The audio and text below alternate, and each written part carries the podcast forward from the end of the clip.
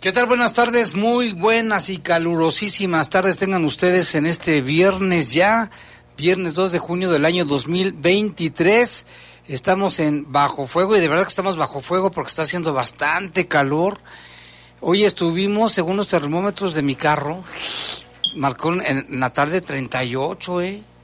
38 grados. Ahorita vamos a comentar bien las temperaturas que seguirán durante los próximos días. Mientras tanto, saludamos en control de cabina de noticieros a nuestro compañero Jorge Rodríguez Sabanero. Control de cabina está Brian, si es Brian Martínez. Y en la conducción. Guadalupe Atilano, Jaime, muy buenas tardes. Por fin es viernes. Así que si usted tiene, tiene planeado eh, hacer algo durante este fin de semana, pues hágalo con mucha precaución, disfrútelo y si tome en cuenta las temperaturas porque está haciendo bastante calor. La máxima para hoy, Jaime, fue de 35 y en la zona que marca de la estación de la CISEG que mide también la calidad del aire, ahí está que ahorita estamos a 36 grados. Y aquí en la cabina estamos a 31 y en, en, algunas otras zonas estamos a 34 grados aquí en León, Guanajuato. La, la máxima, ahorita 30 grados, perdón, y la máxima para, para hoy fue 35 a 36 grados. Eh, la mínima de 15, ahorita hay 0% de probabilidades de lluvia, esto se mantiene conforme avanza la noche y para mañana, sábado, también se espera una temperatura máxima de 35 a 36 grados y una mínima de 14 a 15. Así están las temperaturas. Y cuando sales a la calle parece que estás en un horno, Efectivamente. Y sigue. Y el aire caliente, muy, muy caliente que, uno respira. Y sigue la, eh, la mala calidad del aire. En, la CISEG. En la zona de Centro Max, donde está eh, la estación de monitoreo de la CISEG. Así que tómelo en cuenta. En Celaya también marca mala calidad del aire. Irapuato eh, aceptable. Salamanca también eh, aceptable, lo mismo que Silao y Purísima del Rincón, donde hay buena calidad del aire de acuerdo a la Secretaría del Medio Ambiente y Ordenamiento Territorial a través de la aplicación EcoApp, es San Miguel de Allende, Guanajuato, San Luis de la Paz y Abasolo. Buena calidad de aire ahí. Allí sí y aquí pues no. Hace rato estaba haciendo algo de viento, pero ahorita está haciendo bastante, bastante calor. calor. Y bueno, eh, yo soy Jaime Ramírez, vámonos con un avance de las noticias. Lupita, fíjese que sigue también la ola de homicidios en León. En Santa Rosa Plan de Ayala localizaron un cadáver con huellas de violencia. Y en Santa Julia fue ejecutado un comerciante de calzado de varios balazos. Iba a bordo de su camioneta, llevaba a su hija a la escuela. La pequeña resultó ilesa por fortuna. Pero el susto y el trauma y el miedo y el terror, ¿quién se los va a quitar? Y lamentablemente esa familia. Y también en otra información, otorga la Secretaría de Salud más de 3.500 bases a personal de salud finalmente. Detiene la policía de León a presunto distribuidor de droga en la colonia Valle de México. Y aseguran autoridades durante el mes de mayo más de 15, perdón, 15 armas de fuego cortas y largas con 19 detenidos. Y también se decomisaron más de 9 mil dosis de diversas drogas y la captura de 66 personas vinculadas a este tipo de delito. Le tendremos los detalles. Y en el tema de que si cierran o no temprano los antros, dice la alcaldesa que no es obligatorio.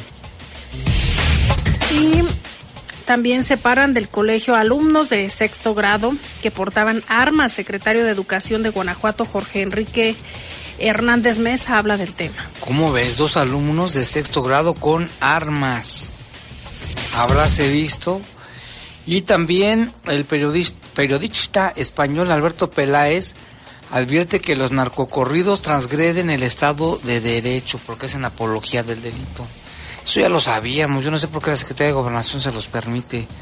Y también, Jaime, en Jalisco encontraron 25 bolsas con restos humanos. Se presume que algunos podrían pertenecer a los a los eh, jóvenes que desaparecieron hace algunos algunos días y que trabajaban en el call center.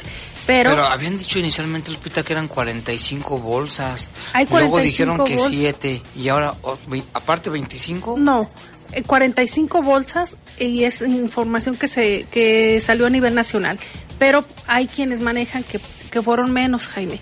Pero lo que sí la autoridad eh, señala, la Fiscalía General de Jalisco eh, la, Policía General de Justicia dice que están investigando, Jaime, si estos restos que encontraron pertenecen a los alumnos, a los jóvenes desaparecidos o no. Parece que sí, algunos de ellos. Que ya se reunieron con sus familiares, pero que van a esperar a que haya el reporte forense que determine que efectivamente pertenecían o no a estos jóvenes. Yo creo que sí, ¿eh? Para mí que sí. Y es una nota que está también a nivel internacional, la DW, la trae también la agencia AFP.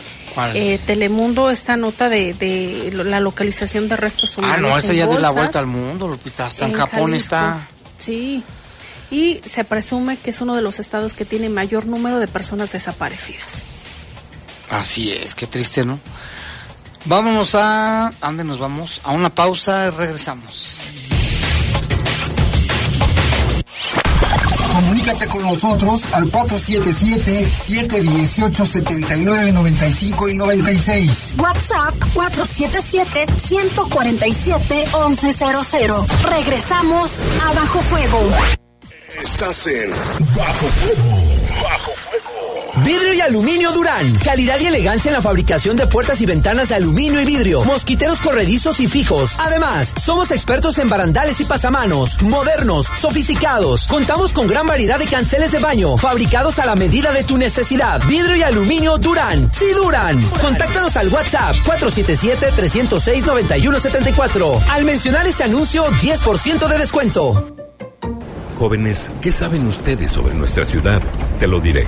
Los leoneses somos capaces de levantarnos bajo cualquier circunstancia. Trabajo duro y la convicción de hacer lo correcto cada uno de nosotros. Es lo que hacemos. Esto es lo que somos. Acepta el reto. Academia Metropolitana de Seguridad Pública de León. No cualquiera lo logra. Únete al 477-720-8816. Somos grandes, somos fuertes, somos León. Deja de soñar y hazlo realidad con el préstamo Creo en ti de Caja Popular San Nicolás. Con pagos cómodos y semanales. Llévate hasta 29 mil pesos. Acuda a nuestra sucursal Atlántico, ubicado en Avenida Océano Atlántico, 821, Colonia Santa María del Granjeno. Solicita tu préstamo y emprende el negocio de tus sueños. Caja Popular San Nicolás. Somos la cooperativa de la gente. San Nicolás, tu nivel de vida Búscanos en Facebook. En León las personas son lo más importante. Por eso estamos tomando decisiones juntos para construir el León que soñamos. Gracias a tu pago predial haremos más de 500 obras con sentido social, como servicios de salud, mejoramiento de la ciudad y fortalecimiento en seguridad, para vivir tranquilos, vivir sanos y para vivir mejor. Por eso en León, vamos con todo.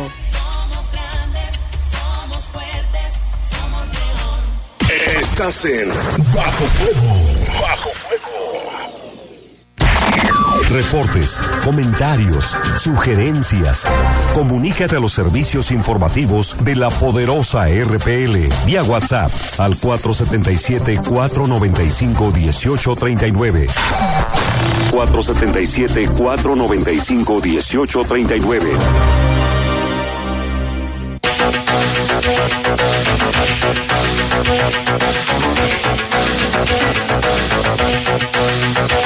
Bueno, pues sigue la hora de homicidios, ya le decíamos, hubo ejecuciones, también localizaron un cadáver en estado de descomposición y de esto nos comenta, nos informa nuestro compañero Lalo Tapia desde las calles de León. ¿Qué tal? Muy buenas tardes, Jaime Lupita, buenas tardes a todo el auditorio. Pues información sobre los casos que se han registrado de cuestión de asesinatos, los últimos hechos que se han registrado aquí en la, en la ciudad. El mes de junio empezó pues bastante violento, varios casos de, de asesinato que se han registrado en estos primeros dos días del mes. El caso más reciente ocurrió esta tarde, cerca de las 4 de la tarde en la colonia San Sebastián, sobre la calle Paloma entre Alondra y Faisán. Hay un hombre de aproximadamente 30 años, de, identificado de manera preliminar como Pascual, fue asesinado a balazos. De los responsables aparentemente huyeron en un vehículo tipo sedán sin que se haya confirmado mayores datos al respecto. Eh, se hicieron las investigaciones, los operativos para poder ubicar a los responsables. Hasta el momento ninguna persona ha sido eh, detenida en relación a este caso. El motivo de la agresión también es un, pues una situación de investigación para las autoridades. Esperaremos detalles de este caso. En la colonia frutal de la Hacienda también se registró una agresión a balazos contra un hombre, este no identificado hasta el momento. Fue cerca de las 11.30 de la mañana en la calle de los Frutales y Babacao, ahí cerca del, del Boulevard Aristóteles, esta colonia que está en la zona de las joyas. Eh, aparentemente dos motociclistas iban siguiendo al conductor de esta camioneta que, bajó, se detuvo, intentó este, pues correr, según lo que señalaban algunos vecinos, y fue alcanzado por las balas. Ahí se confirmó también su fallecimiento. De igual forma, pues no hay, no hay datos de los responsables. También en la colonia, en la comunidad Santa Rosa Plan de Ayala, fue localizado el cuerpo de una persona, aunque no ha sido confirmado por parte de las autoridades municipales que, se que tenga alguna huella de violencia. Eh, los vecinos de la zona señalaban que tenía una bolsa de plástico en la cabeza y estaba atado de pies y manos. Esperaremos detalles por parte de, la, de las autoridades.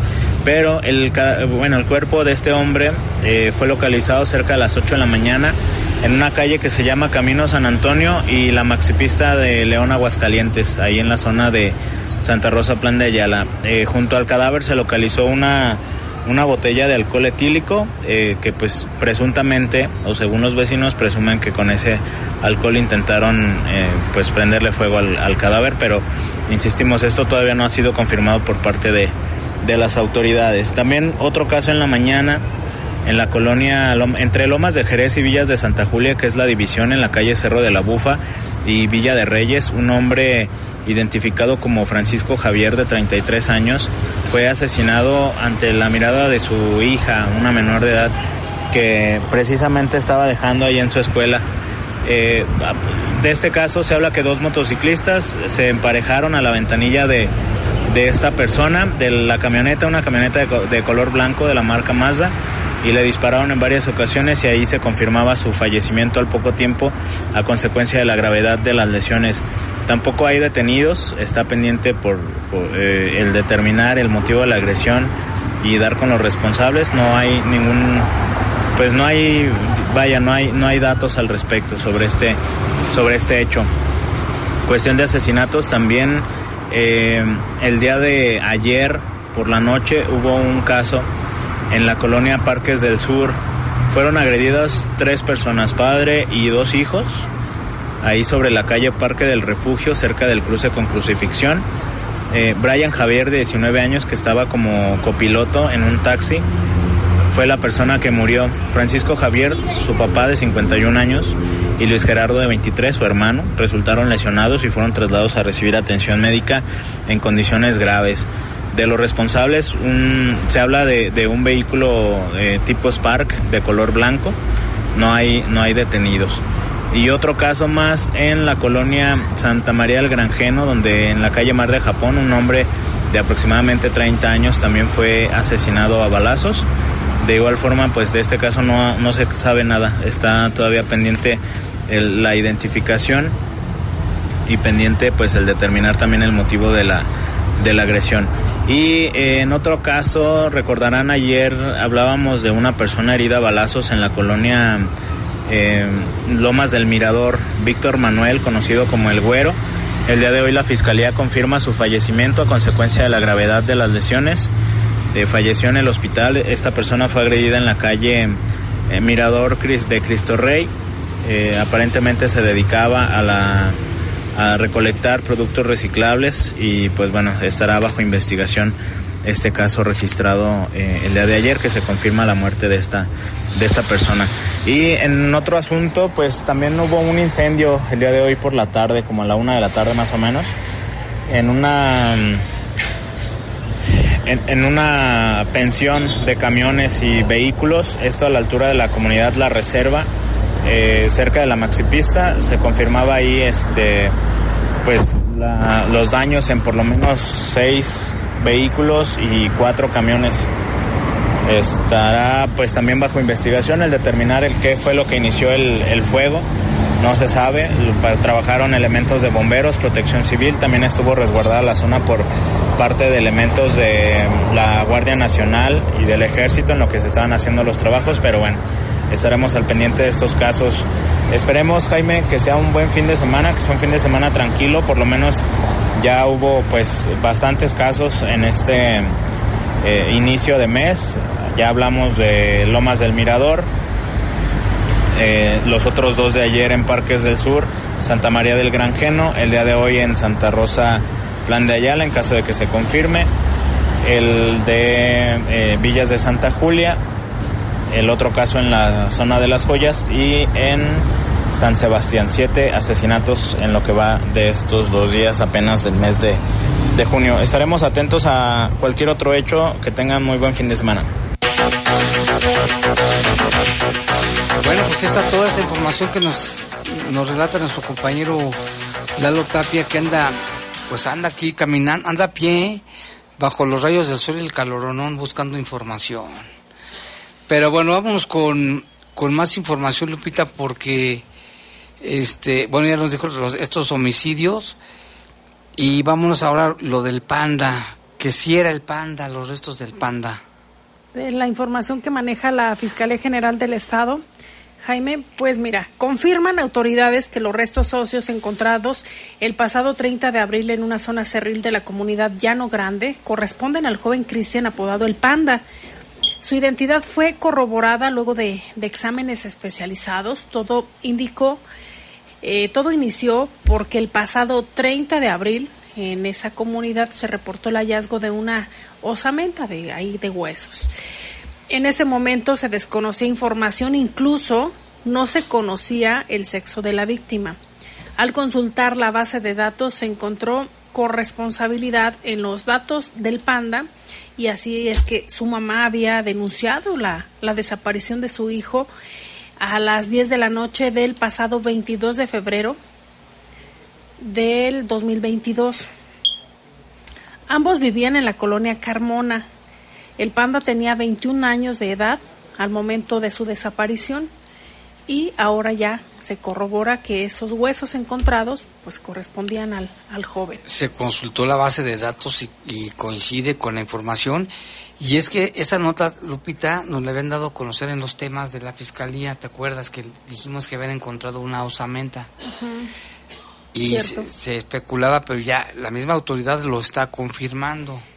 Y sí, eh, desapareció en 2022, entonces tiene tendría ahorita que 22 años. Sí, a la hora que desapareció. Bueno, quizá cuando es su cumpleaños. Pero Pues, sí te- a- tenía 21 años a la- cuando fue Cuando cuando, fue de- desapareció.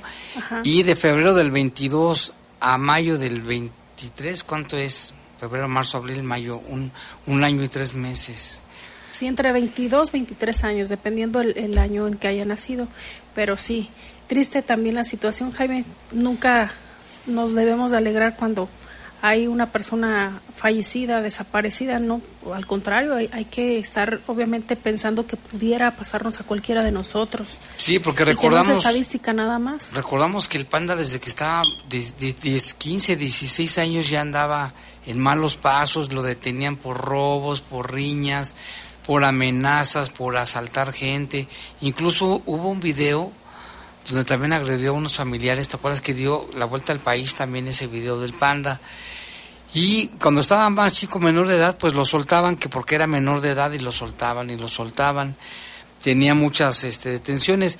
Fíjate que el periódico Noticias Vespertinas publicó una nota sobre eh, la vida del panda, que está interesante. Ahorita pues la, la agarramos de ahí la información.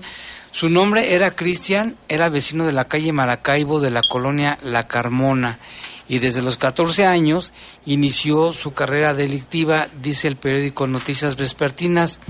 El panda comenzó a tener problemas con las autoridades desde octubre del año 2013, cuando fue detenido por primera vez. Fíjate, Lupita, de octubre del 2013 tenía 14 años de edad, era un, era un chiquillo, como diría el presidente Fox. Fíjate, el entonces adolescente fue detenido incontables veces por la policía y aquí en estos espacios de bajo fuego lo dimos muchas veces a conocer. Sus arrestos fueron calificados por los leoneses como una burla ya que el panda, como era menor de edad, lo liberaban y una vez que cumplía las horas estipuladas, sin importar la gravedad de sus delitos, pues dejó gravemente heridas a varias de sus víctimas en el afán de despojarlas de sus eh, pertenencias, pero también llegaron a agredirlo, a balasearlo, ¿eh? Ah, por cierto, mira, aquí dice, el día 16 de octubre del año 2018, antes de la pandemia, Cristian, el panda, fue agredido a balazos en la colonia Chapaleta. Yo me acuerdo mucho de ese caso. ¿eh? Fuimos a cubrir la nota y estábamos Lalo y yo eh, en la calle checando la información. Él estaba fuera de casa de unos de sus familiares cuando dos hombres le dispararon de manera directa. Lo lesionaron en los brazos y las piernas, recuerdo bien eso y también en los genitales, imagínate. Su fotografía gritando de dolor se hizo viral en las redes sociales, ¿eh? Si lo recordarás, ¿no? El panda delinquió impunemente por más de seis años hasta no que... No soy Tere, pero, pero sí es la nota del panda. hasta que cumplió los 18 años de edad cuando cometió un robo en la colonia El Cortijo.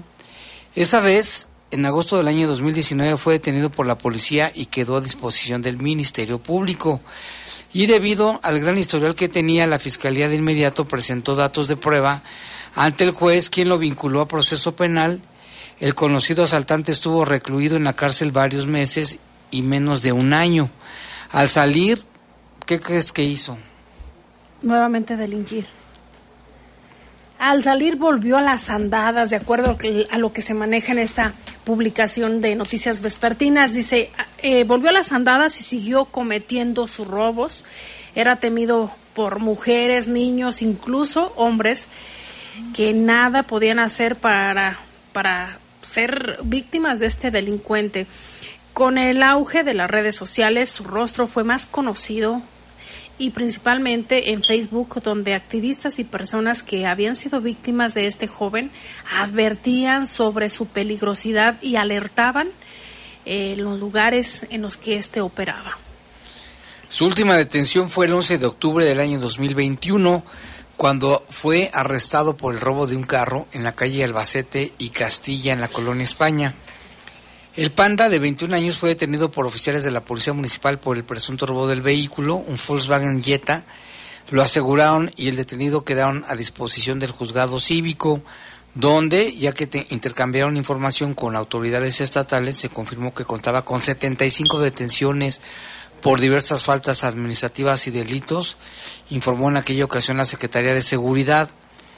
Pero fíjate, ahí viene su desaparición, Lupita. Y todavía hay más, porque en febrero del 2021 su última aparición fue eh, cuando en redes sociales circuló un video en el que se observaba al famoso delincuente amenazando a la familia de su exnovia con un arma de fuego.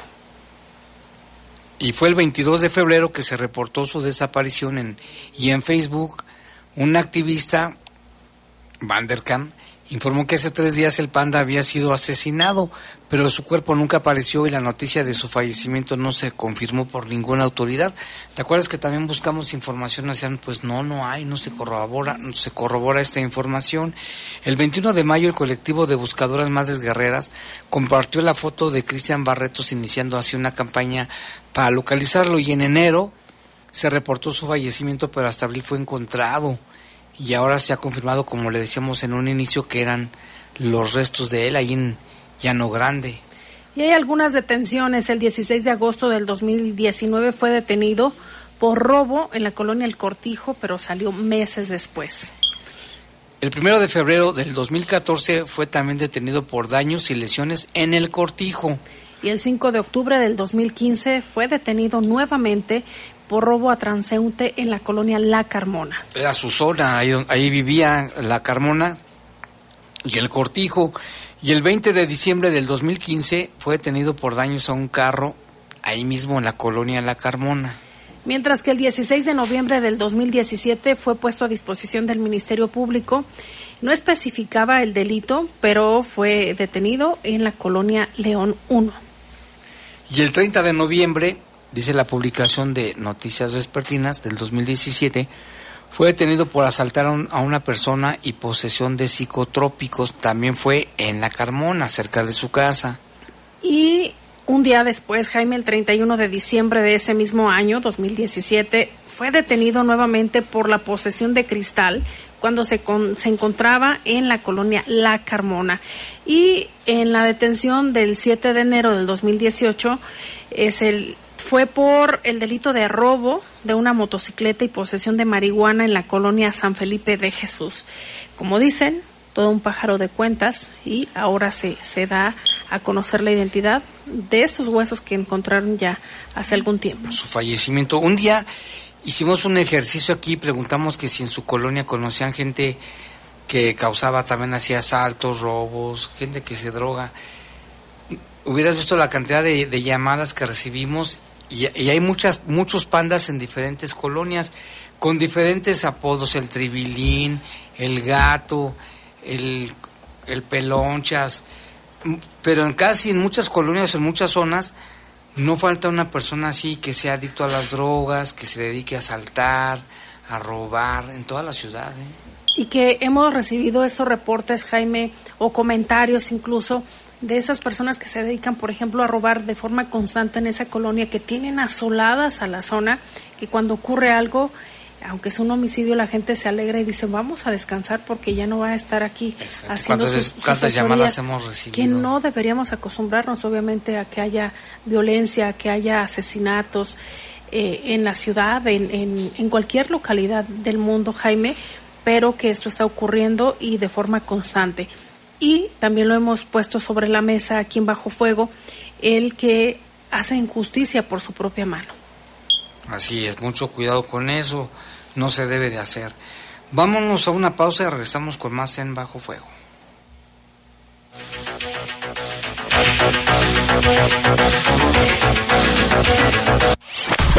Comunícate con nosotros al 477-718-7995 y 96. WhatsApp 477-147-1100. Regresamos a Bajo Fuego. Estás en Bajo Fuego. Bajo Fuego. Para garantizar el interés superior de niñas, niños y adolescentes y cuidar su sano desarrollo, el Senado de la República aprobó reformas legales para impedir la discriminación en instituciones educativas. Promover sus derechos humanos, propiciar actividades recreativas y culturales y garantizar su acceso a la ciencia, la tecnología y la innovación. Se mejora así la vida y se protege el futuro de las nuevas generaciones. Senado de la República. Sexagésima quinta legislatura. Vidrio y aluminio Durán. Somos expertos en la fabricación de ventanas y puertas de aluminio y vidrio, barandales, pasamanos, canceles para baño, mosquiteros y mucho más. Haz de tu hogar o proyecto un lugar funcional y moderno. Vidrio y aluminio Durán. Sí, Durán. Durán. Contáctanos al WhatsApp 477-306-9174. Al mencionar este anuncio, obtén un 10% de descuento. Un medio ambiente sano es un derecho. Necesitamos áreas verdes y servicios de limpia iguales para todas y todos. El acceso al agua potable tiene que ser equitativo, sin distinciones. Eso es lo justo. En el Partido Verde trabajamos a favor de la justicia ambiental. Por eso hemos propuesto y logrado el 90% de las leyes ambientales y de protección a los animales de nuestro país. Y seguiremos trabajando por el derecho a un medio ambiente sano. Juntos podemos lograr un México más justo y más verde. Partido Verde. Este domingo en la hora nacional tenemos un electrocumbiazo. Nos acompaña Raimix. Oye, mujer.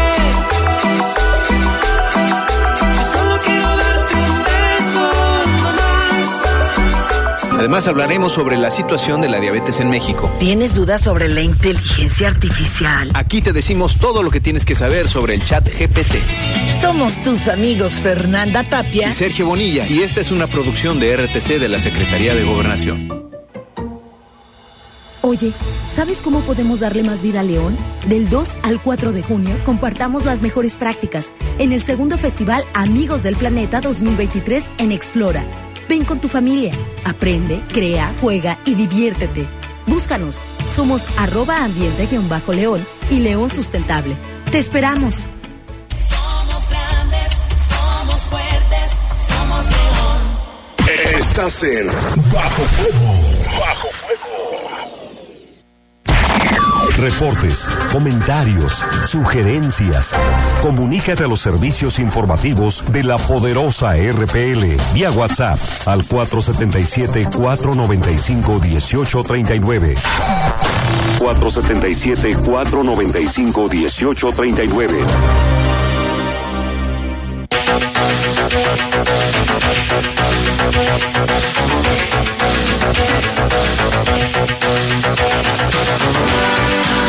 Bien, este Jonathan Rocha con nosotros, Tamitami, ahora te puse Tamitami. Tenemos más reportes del, del, auditorio. Fíjate, bueno, te voy a ganar con uno. Martín dice, mayo cerró con 93 asesinatos, si no estoy mal, y junio empieza aparentemente igual. Pero el miércoles todo un operativo en el por el estadio del partido de fútbol Intrascendente, así las cosas, es lamentable, dice Martín Díaz. Es su, su opinión, muy respetable. ¿Tú tienes por ahí otros Tamitami? Sí, hola, buenas noches Jaime, buenas noches Lupita. Este, Hola. tenemos varios reportes. El primero de ellos es un reporte anónimo. Nos comenta una persona que hay escombro en la calle Michoacán y esquina República de Paraguay. Ojalá las autoridades hagan algo para removerlo. Escombro. Ajá, también en la misma calle República de Paraguay se encuentra un hoyo que realizaron las personas de Zapal y por falta de señalamientos, Jaime, en la obra cayó una persona. La verdad es muy importante que haya señalamientos en este en este tipo de A trabajos. veces los quitan, pero esperemos que no sea el caso. Ajá. Y fíjate que fue una noticia bastante mediática porque apenas llegué aquí estaban sonando los teléfonos acerca del panda y decían que Osito verificáramos panda. que si era verdad este la- las noticias que están Si es verdad, pasando. ya consultamos con la fiscalía directamente. Ajá, tenemos otro, Jaime Lupita, buenas noches. Ya no sé qué comentarles de tantas cosas que quiero decirles, pero creo que ya los leoneses estamos hartos de tanta inseguridad, de estar al pendiente y rogar que nuestros hijos lleguen con bien a casa. Ahorita no pedimos ni queremos parques bonitos como los que quiere hacer la alcaldesa, lo exigimos esa paz y seguridad. Tampoco es el gobernador pida a los alcaldes más recaudación de impuestos, primero que dé la tranquilidad y la seguridad que teníamos. Ojalá la alcaldesa y el gobernador lo escucharan y que alguna organización o partido organizara marchas para la paz. Daniel Hernández nos manda este reporte. También un saludo para mi papá y mamá que ahí nos están escuchando, Javier y Chabelita. ¿En dónde? Ah, muy Aquí en León 1, Ah, un saludo para ellos. Y también a tu familia de allá de Nuevo de Nuevo Valle. Valle de Moreno. Hay que Saludos ir a todos. Nuevo Valle. Está bien padre. Es y más, venden, venden un licor bien rico, ¿verdad? El mezcal. Ah, el mezcal. Yo lo probé un día. Y en cuestión de gastronomía, ¿qué es lo más rico ahí? Pues hay de todo, eh, ahí hay pues enchiladas, Ah, qué rico. Hay que ir un día. Se me antojó un cafecito de olla. un café Con también. Porque es que allá está fresco. Obviamente ahorita Sí, fíjate está haciendo sí. calorcito, pero pero allá casi por lo regular en esa zona es fresco. Sí, está muy fresco. Entonces imagínate, ahora que ya empieza a llover, todo verde. No dicen los veracruzanos que si hace calor te tomes una ta- taza de café caliente que con eso se te quita. Yo no, no he hecho la prueba, tú, Cami. No, pero Pero el café es el café.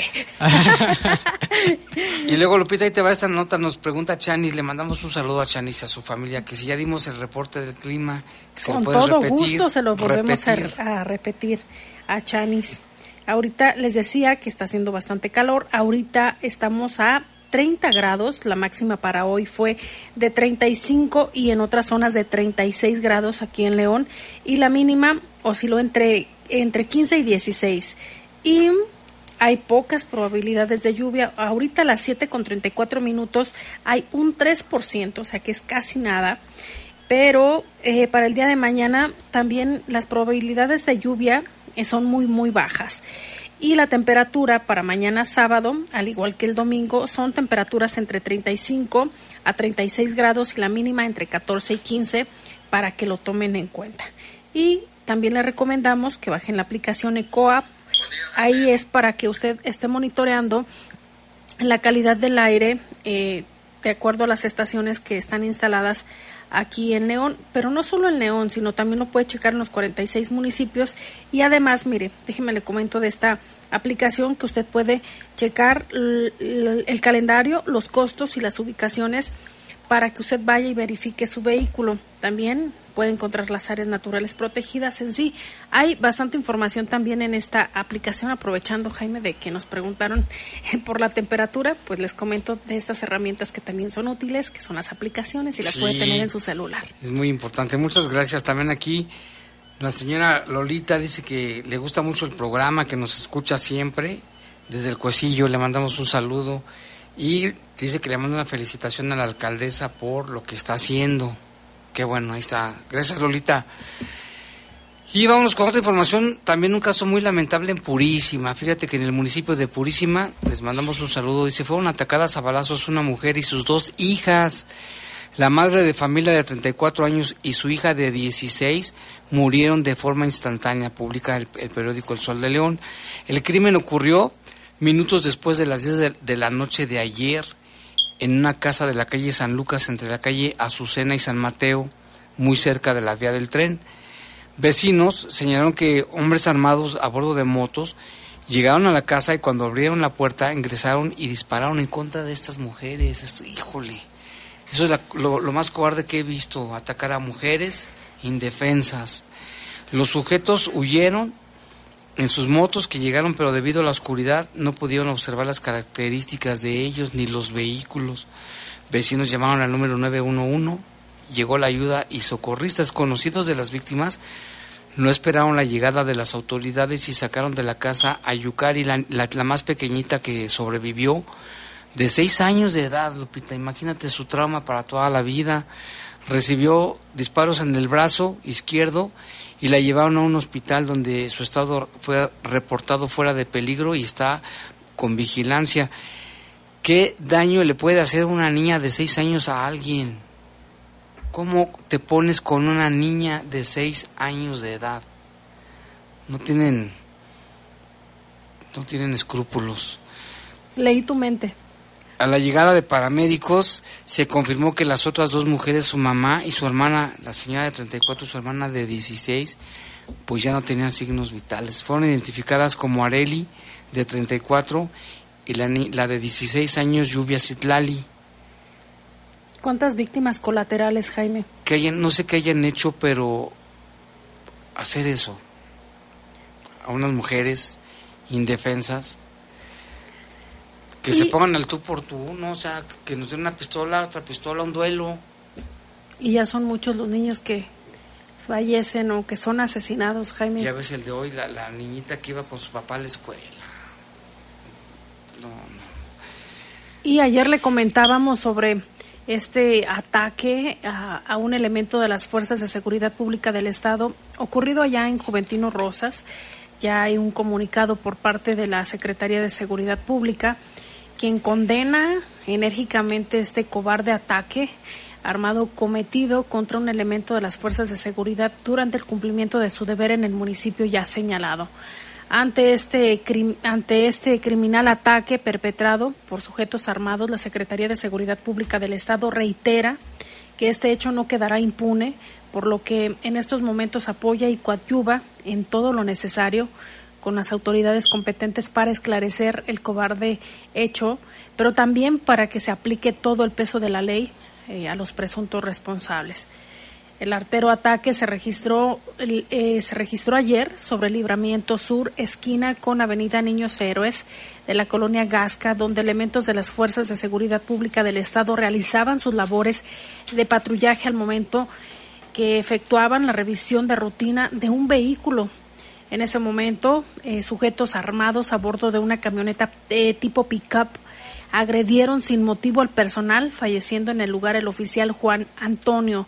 La Secretaría de Seguridad Pública del Estado mantiene en estos momentos un intenso despliegue operativo, tierra y aire, con el helicóptero, con patrullas, para pues dar, dar a conocer, Jaime, eh, pues avances. Esto fue, estos operativos que se realizaron fueron ayer, pero también son permanentes, Jaime, en las diversas zonas donde hay mayor número de conflictos, eh, que son agresiones, homicidios y demás, pero se mantienen, lo que reitera en este comunicado a grandes rasgos es que se mantienen en comunicación con la Fiscalía para que se puedan aportar todos los elementos suficientes para detener a estos sujetos.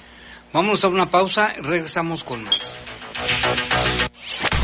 Comunícate con nosotros al 477-718-7995 y 96. WhatsApp 477-147-1100. Regresamos a Bajo Fuego.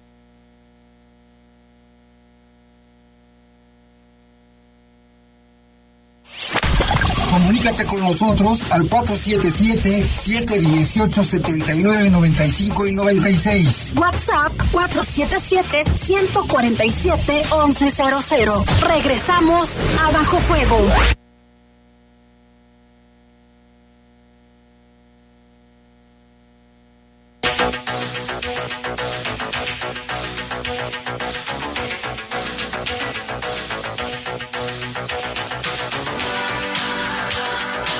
Seguimos aquí en este espacio informativo y mire, tenemos, este, se comunicó con nosotros Daniel Villaseñor, él es presidente de los transportistas de León, para eh, informar que había una manifestación de ciclistas a la altura del, del bulevar, del, perdón, del bulevar López Mateos, a la altura del Parque Hidalgo, y bueno, ya, ya este, taparon la vialidad, dice que ya son como 10 orugas que están detenidas. Vamos a escuchar a Daniel Villaseñor. Buen día, Jaime. Mira, te paso este par de fotos. Estoy pasando por este lugar. Es López Mateos, eh, casi esquina con el Parque Hidalgo. Hay una manifestación de ciclistas. Eh, ya se juntaron alrededor de 10 vehículos articulados que van en sentido hacia San Jerónimo y hacia la estación de transferencia San Juan Bosco. ¿Qué va a suceder en consecuencia? Bueno, pues vas a empezar a ver ahorita una serie de retrasos impresionantes para nuestros usuarios en San Juan Bosco y en San Jerónimo, por si te empiezan a llegar algún alguna vendaval ahí de quejas. Eh, lo comento pues porque para que estemos todos conscientes de cómo un tema así que pasa en la ciudad pues afecta al resto de nuestros usuarios. Esto es para los propios usuarios de San Juan Bosco y de San Jerónimo para que estén un poquito pacientes derivado de nuestros eh, amigos ciclistas pues que hicieron su manifestación. No estoy en contra de la manifestación, lo subrayo, simple y llanamente estoy avisando que va a haber retrasos, ¿no? Y aquí a través de las redes sociales de la Policía Vial de León dice manifestantes bloquean ambos sentidos del Boulevard Adolfo López Mateos a la altura del Parque Hidalgo. Usa vías alternas para ir al sur y norte del municipio. También hay otro post que dice las, eh, los manifestantes se han desplazado hacia la calzada. Todas las vialidades se encuentran, eh, se encuentran habilitadas. Esto lo publicaron hace ocho minutos. Y hace ocho, dice los manifestantes, bloquean ahora la vialidad de Juan Valle y Díaz Mirón. Toma precauciones, usa la calle Independencia para ir al norte.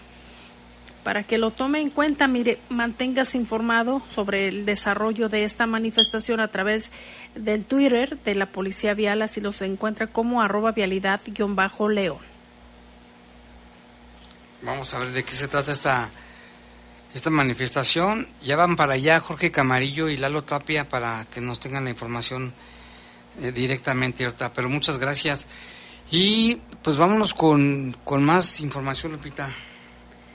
La policía de León detuvo a un presunto distribuidor de droga en la colonia Valle de México.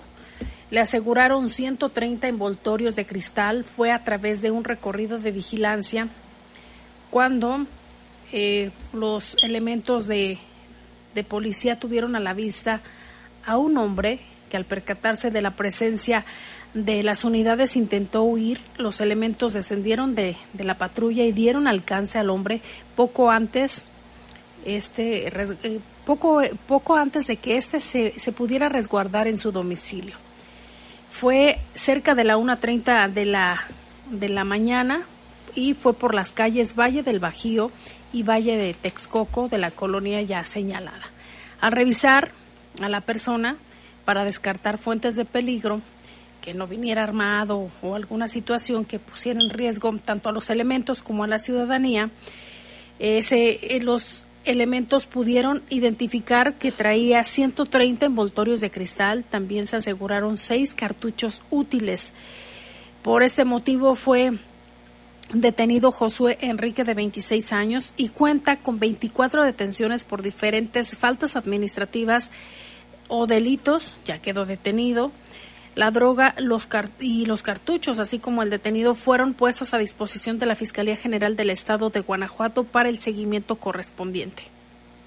Ojalá Este- que llegue a alguna sentencia, Jaime, o al menos a una vinculación a proceso. Por lo Ojalá que se reúnan los elementos necesarios para que pueda proceder.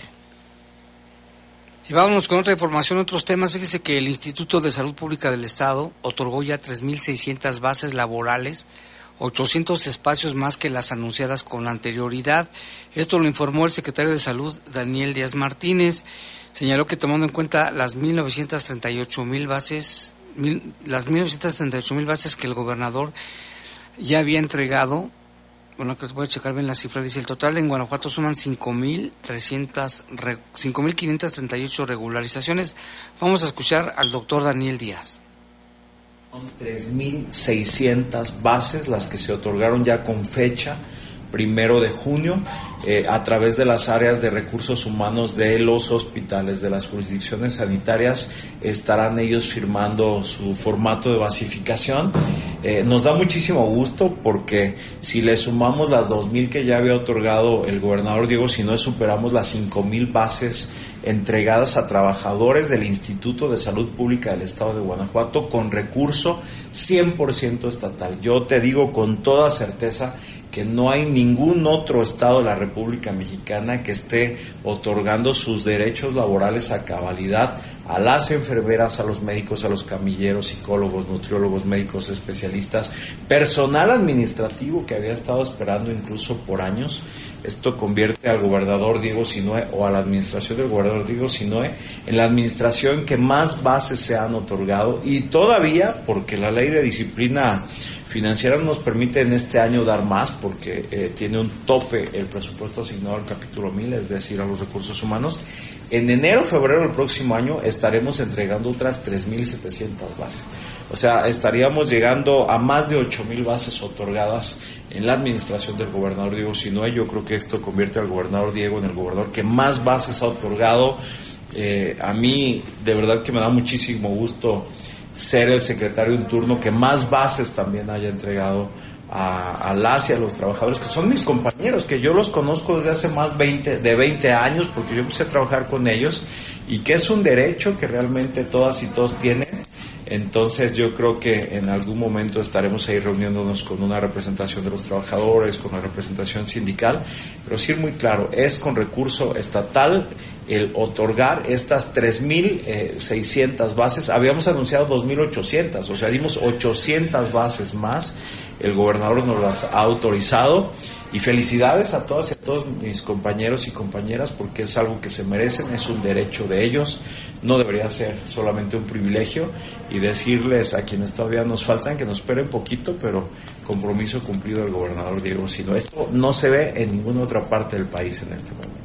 ¿Cuál es el beneficio de que ahora ya se haga esa pacificación? Que ya tenían eh, todos sus derechos no económicos, vacaciones, se pagaba aguinaldo, prestaciones, pero eh, la antigüedad y el derecho que ellos tienen y la oportunidad incluso pues a pedir préstamos, un crédito para una casa, un fondo para el retiro, la certeza de que nadie les va a quitar su trabajo. Entonces, a mí me da muchísimo gusto, creo que se entregaron no solamente durante la pandemia, muchos de ellos vienen mucho tiempo atrás ya trabajando, haciendo lo mejor que pueden, son muy profesionales, de ahí viven sus familias. Eh, me da muchísimo gusto porque sé lo que eso representa, el tener certeza laboral, el que es el producto de su esfuerzo, que no es un premio, es un derecho otorgado y qué bueno que se pudo hacer en una etapa en la que hay incertidumbre por la desaparición del INSABI, que no sabemos cuál va a ser el siguiente modelo en materia de salud como política pública que se va a llevar a cabo.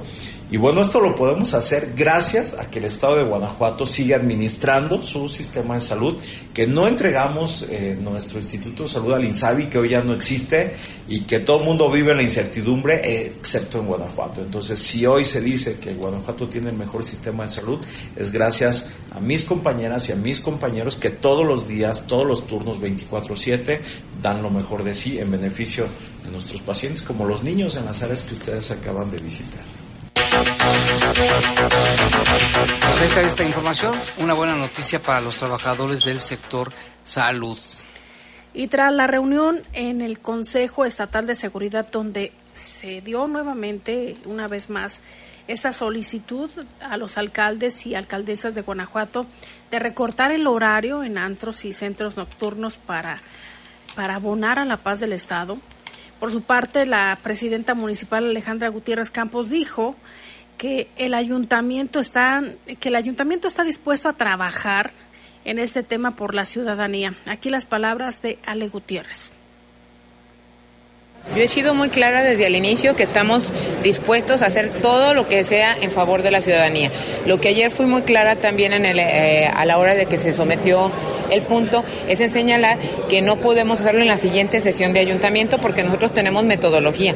Nosotros vamos a hacer una escucha ciudadana donde vamos a escuchar a todas las voces, donde aparte se está haciendo un diagnóstico con números, con un análisis completo, integral, para ver qué es lo que más conviene a la ciudad. Y también lo que hice es hacer otras propuestas. Creo que debe ser más integral.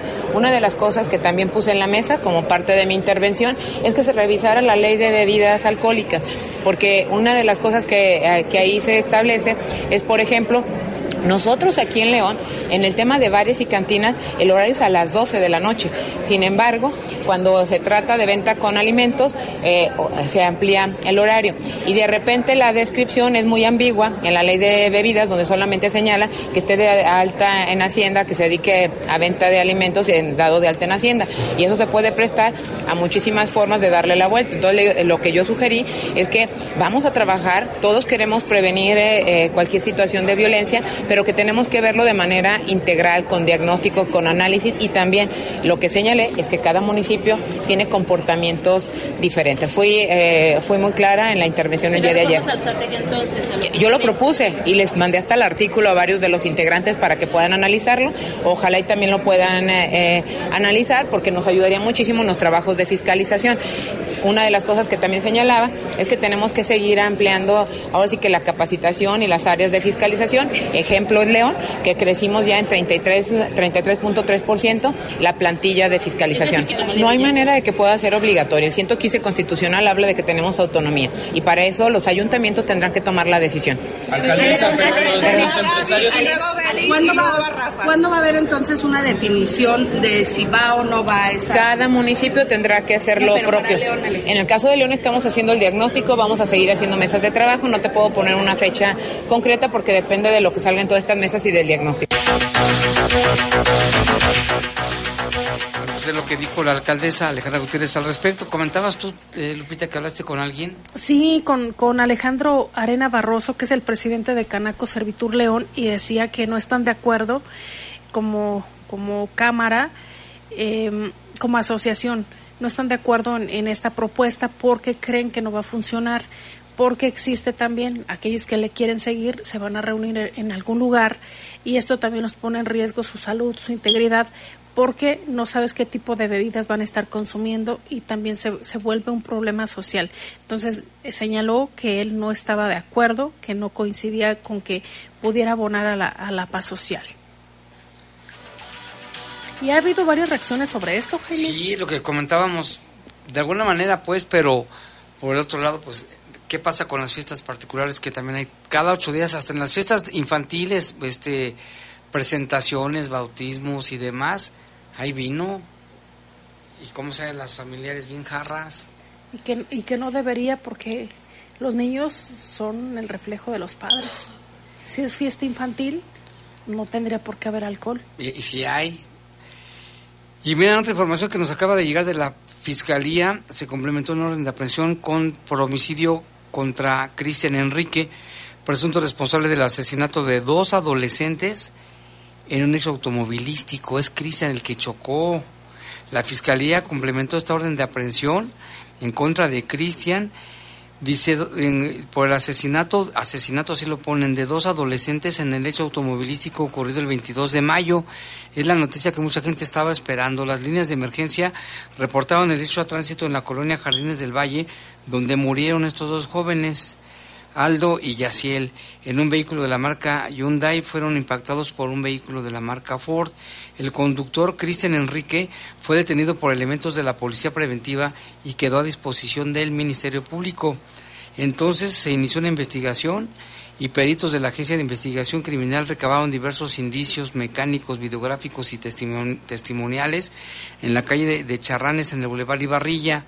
El Ministerio Público solicitó una orden de aprehensión misma que hace un momento fue cumplimentada en contra de Cristian Enrique, quien será presentado ante un juez para que se resuelva su situación jurídica. Es información calientita que nos acaba de mandar la Fiscalía de Justicia del Estado. Detenido por homicidio doloso, se consideró y se calificó de esta manera eh, es lo que alegaban los papás, ¿verdad?, de los muchachos, y acaba de ser detenido y puesto a disposición de un juez. Ahora el caso está en manos del juez, a ver qué dice. Y también intervino la Secretaría de Seguridad de Educación de Guanajuato en una escuela primaria, la Justo Sierra, en Apaseo el Grande, en la comunidad de San José, Agua Azul, donde por lo menos tres alumnos de sexto grado amenaza- eh, tenían amenazas o amenazaban desde hace tiempo a sus compañeros con armas de fuego y según denuncian eh, los padres de familia, eh, denunciaban Jaime, pues que eh, amenazaban obviamente a los alumnos y les ponían la pistola en el cuerpo para tocarlas a las niñas. El titular de la Secretaría de Educación de Guanajuato, Jorge Enrique Hernández Mesa, aseguró que el caso ya lo está investigando la Fiscalía General del Estado de Guanajuato porque hay de por medio posesión de arma de fuego. Aunque son menores de edad, pues se tienen que eh, meter todos los protocolos, Jaime también incluso, eh, que marca la ley. Vamos a escuchar lo que dice Jorge Enrique Hernández Mesa. El- Mira, el, el tema de paseo, hubo varios hechos. Uno, la directora se retiró voluntariamente, ella tenía esa posibilidad y lo hizo. Eh, dos, a los eh, presuntos violentadores es un proceso que también se está llevando no solo por nosotros, sino por la Fiscalía, porque al final habrá que indagar de dónde vienen esas armas, quiénes son los dueños de esas armas y por qué eh, posiblemente ellos pudieron haber tenido esas armas. O sea que la directora dejó el cargo en la escuela. La directora dejó el cargo en la escuela. Lo dejó, pero, o sea, sí, sí había antecedentes, o sea, hubo una...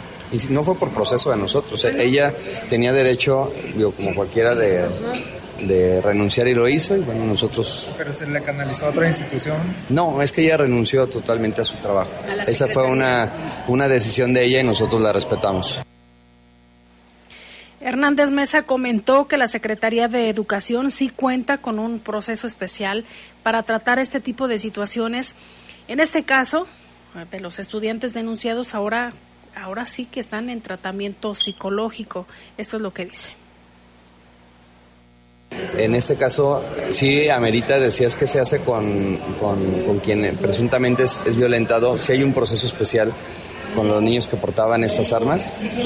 Eh, no están junto con el resto de sus compañeros en el aula, es un proceso a distancia y a la par hay un proceso de valoración psicológica y acompañamiento que lleva la Secretaría de Salud. Este es el único caso en el que se tiene ya la denuncia de niños que llevaban armas de fuego al colegio en todo el estado. Algo que es delicado, que bien señala la autoridad, ya se está atendiendo, pero también se requiere, Jaime, que se implementen todos los protocolos porque son menores de edad y que haya también la cooperación de los padres de familia que seguramente también tendrán que ser eh, investigados el cómo tuvieron acceso a las armas estos estos niños Y lo que estaban haciendo con ellas. estudiantes y lo que hay Jaime el, el presunto tal vez algún otro delito yo no me quiero adelantar obviamente pero lo que dice aquí que es delicado según denuncian según la denuncia de los padres de familia a las alumnas les ponían las pistolas en el cuerpo para tocarlas, Hazme favor. Qué mente, ¿no? pero no vamos a... Que a- sigan oyendo. a ¿Cómo se llama ese señor? ¿A quién? ¿A Peso Pluma? Peso Pluma y el, a, a todos esos y vas a ver cómo les va con sus hijos. Qué lamentable. Qué lame- Imagínate, pudieron, si estaba cargada la pistola, pudieron este, ocurrir una desgracia. Y aquí también nos reportan al señor, dice Sebastián Negrete. Sebastián está muy enojado, dice, no, Jaime, le echan muchas porras a los médicos y enfermeras, ojalá y nunca tengas que atenderte en el IMSS si no sabías de su negligencia y falta de humanidad. Lo puede denunciar ante la SECAMET